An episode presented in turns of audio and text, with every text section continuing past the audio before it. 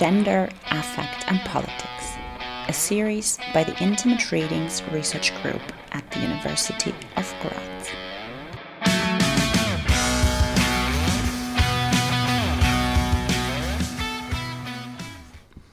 Welcome back to the second episode of our mini series Gender, Affect and Politics where we discuss the relationship between emotions and politics on the one hand and representation of gender and sexuality on the other. In this series, we explore how cultural narratives respond to times of crisis and how they sketch alternative worlds through which marginalized communities can find a sense of recognition and belonging. My name is Si Whybrew, and together with Heike Paul, Jana Aresin, Silvia Schultermandl, and Dijana Simić, I am part of the Intimate Readings Research Group at the University of Graz. We discuss how cultural narratives establish a sense of identity and community through shared emotional experiences, and how they mobilize publics and counterpublics, and how they create potential worlds that allow readers and audiences to question common ideas of gender and sexuality. We recently hosted a symposium on these topics under the title of Affective World Making and are currently working on a book project. In this radio series, we want to give you an impression of our research. In the first episode, we gave you an introduction to the academic field of affect studies in order to illustrate the potentials of studying emotions as political phenomena. In this episode, We'll use examples from different countries and time periods to illustrate the potentials and limitations of different genres and media forms for affective world making, a term that we will explain in this episode.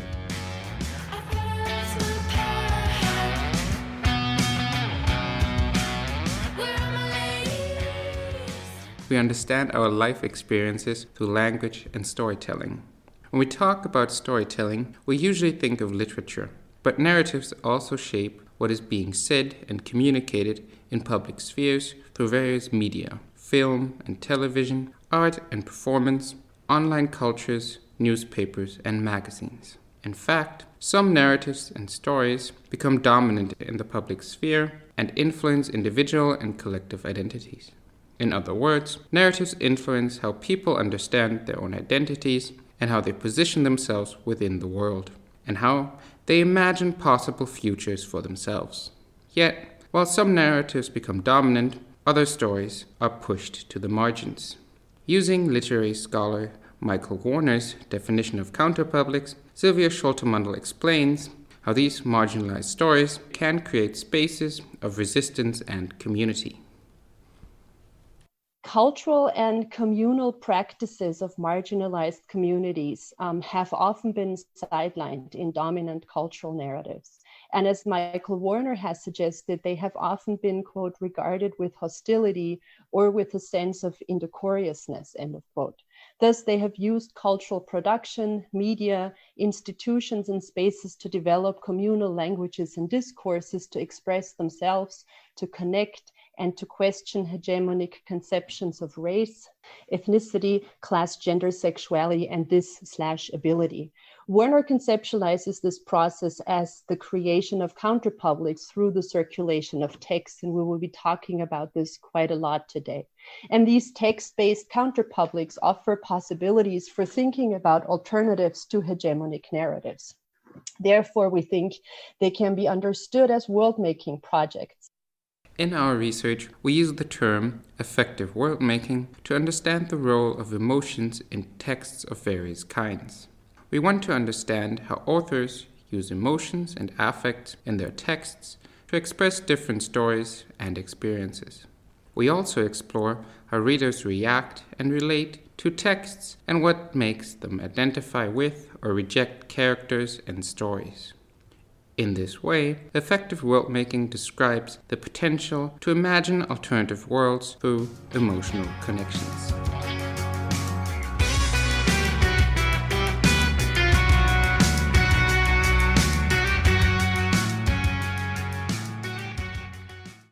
We are interested in the role affect plays in the relationship between readers, texts, and authors.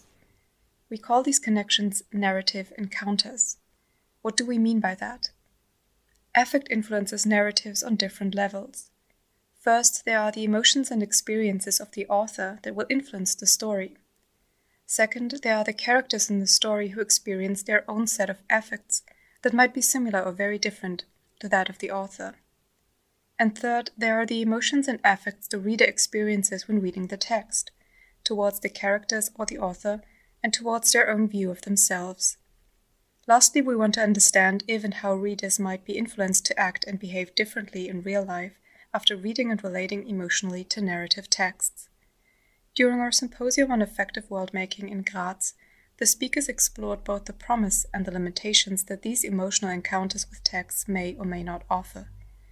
In the following minutes, we want to give you an impression of these debates. For example, Claudia Breger describes one major discussion from the field of literary and film studies there's this huge debate out there about empathy in particular and, and the affordances of empathy but also the limits of empathy and the, the ways in which empathy always fails uh, to, to actually yeah either make uh, connections between different groups of readers or actually that step precisely between reading and yeah how does reading does it translate into action? What would action be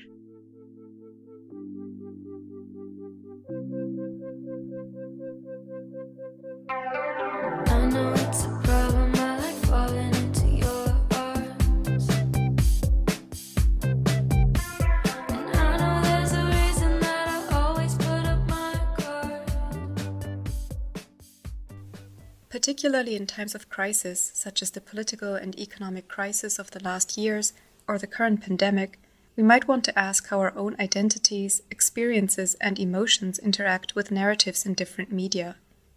Crises often make us question our common sense understanding of the world, of ourselves and others, and in the case of the pandemic, it changes our everyday habits and lifestyle, as well as our consumption and reception of stories and narratives.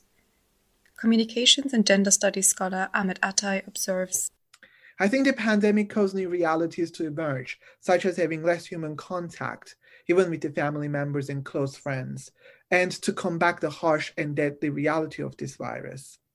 My story literally is stuck between four walls, and in the absence of human interaction in the physical sense, all I have are mediated stories that I take part in every day, watch films, read books, or consume uh, online social networking. Hence, mediated stories are my stories. I enjoy the stories of my favorite soap opera characters and replace my small town living with those in my mystery novels. These characters are standing in as my friends as I allow their stories to intersect with mine.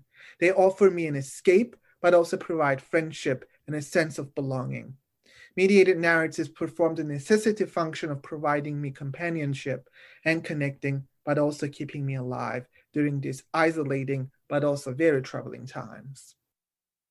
Different genres of text can offer different potentials for identification, representation, and motivation towards action. Literary and affect study scholars explore this in their work.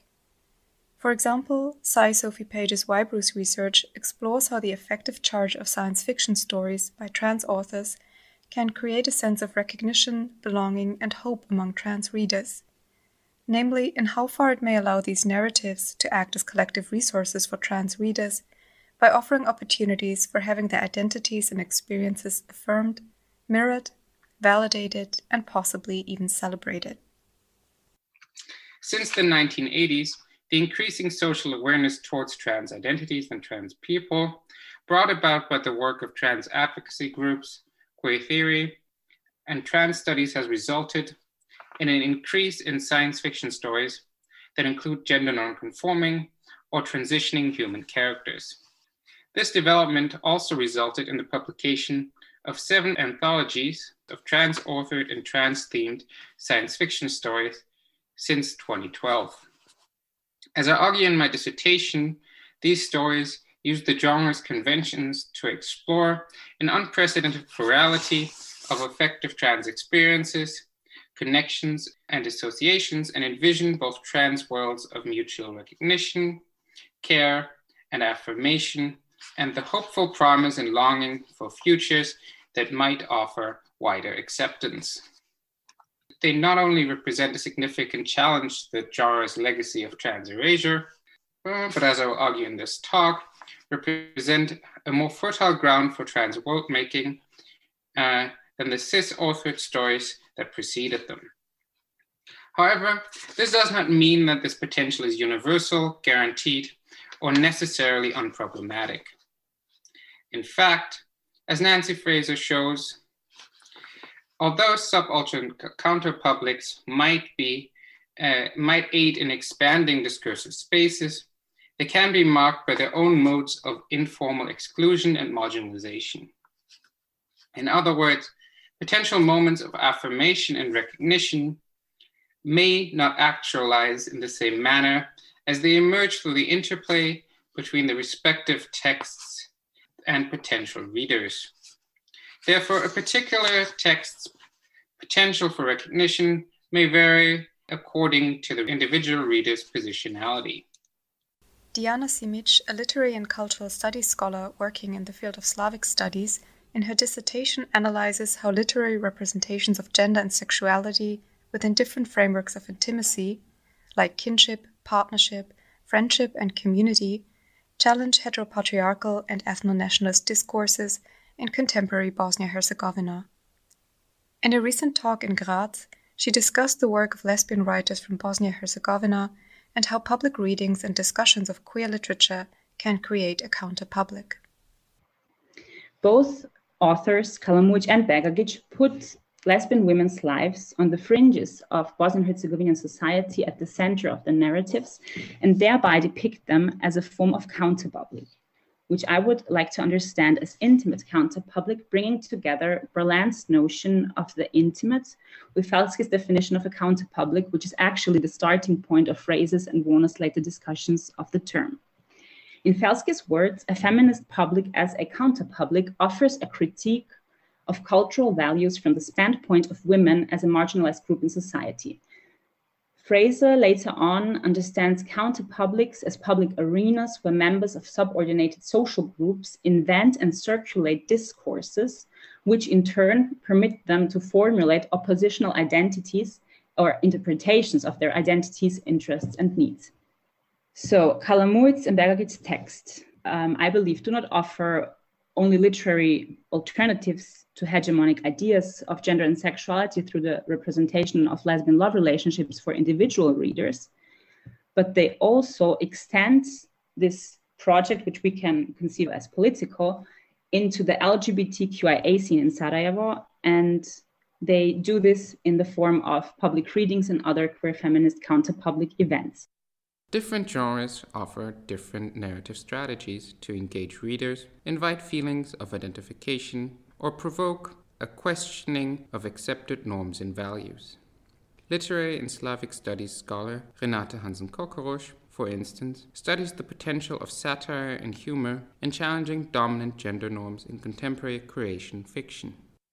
So, my hypothesis was that uh, satire allows a critical distancing towards societal and private grievances and thus provides an opportunity to formulate uh, alternative relationships. The problem is in research, there is a discussion about humor, about the role of uh, humor, which is often seen as a kind of harmonizing antagonist tendencies, and thus Lukács, uh, for example, writes that satire, which uses uh, humor, has not any more aggressive potential. On the other side, the aggressive attacks against uh, criticized grievances can also include the reader and thus exclude him from becoming a companion of the narrator or of the implied author. So this, I think this making the reader the, the uh, implied author's companion is one of the basics to invite him to react and to be active in um, and to create or to see these counter publics as a possibility. Not only genre, but also the social and political context plays a role in how narratives and stories are used. Jana Aresin, who researches the early post World War II years in US occupied Japan, argues that in this historical moment, different marginalized groups, such as women or workers, seem to be more concerned with fighting for a space in the dominant public sphere rather than forming a counterpublic. She describes this using the example of women's magazines from the 1940s and 50s. A lot of these articles really try to make to use dominant language to make themselves sort of acceptable in the not just in, in terms of respectability, but to make their claims for whatever they want uh, to achieve, for example, better working conditions or uh, the recognition of women in, for example, in politics or, you know, just um, more equality in, in the family or something like that. They often make use of these kind of larger narratives and, and kind of co-opt them in a way. But I think it's there's not that much this sort of confrontational um, language of, of claiming behavior that's not regarded as appropriate. I mean, there are some small examples maybe of, of resistance, but it's still, I would say, very, very muted. Um, and I think that has to do with this reshuffling of social relations, where there's not this one dominant block that you can sort of um, talk against, but it's it's trying to get a a space in that newly forming society.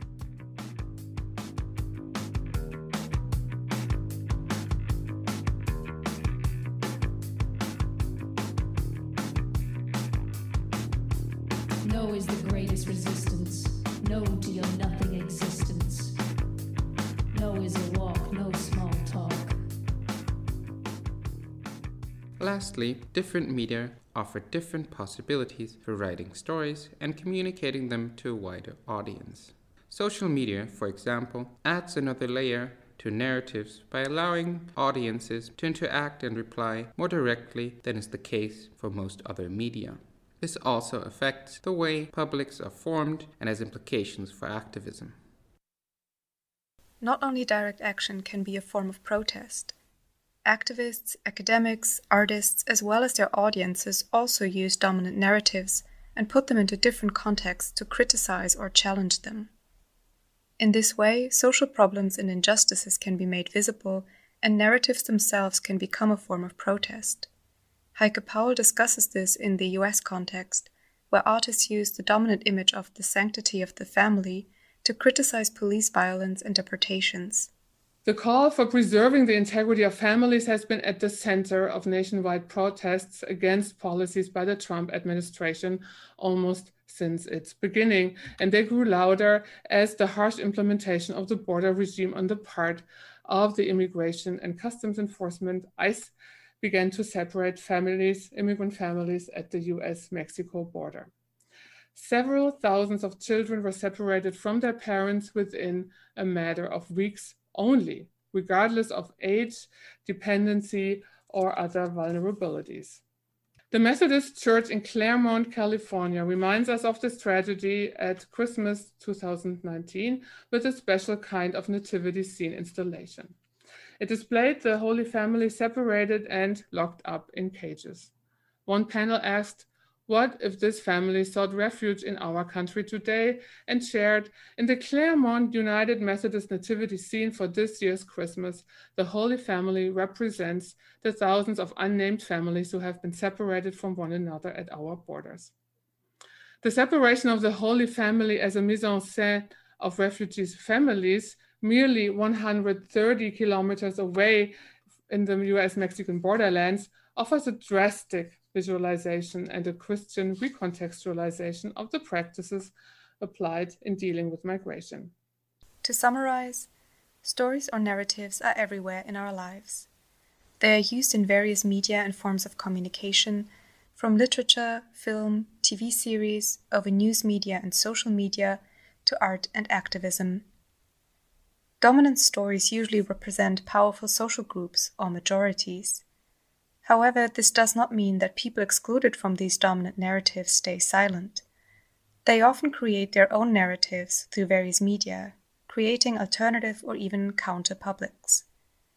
How narratives are constructed and received depends on many different factors the perspectives and experiences of authors and readers, the general social and political context, the genre and media specific characteristics of the given text. In this episode, we wanted to give you an overview of how cultural and literary scholars study narratives, what role emotions play in the narratives and their reception, and lastly, how they may or may not affect people's political behavior and potentially encourage activism.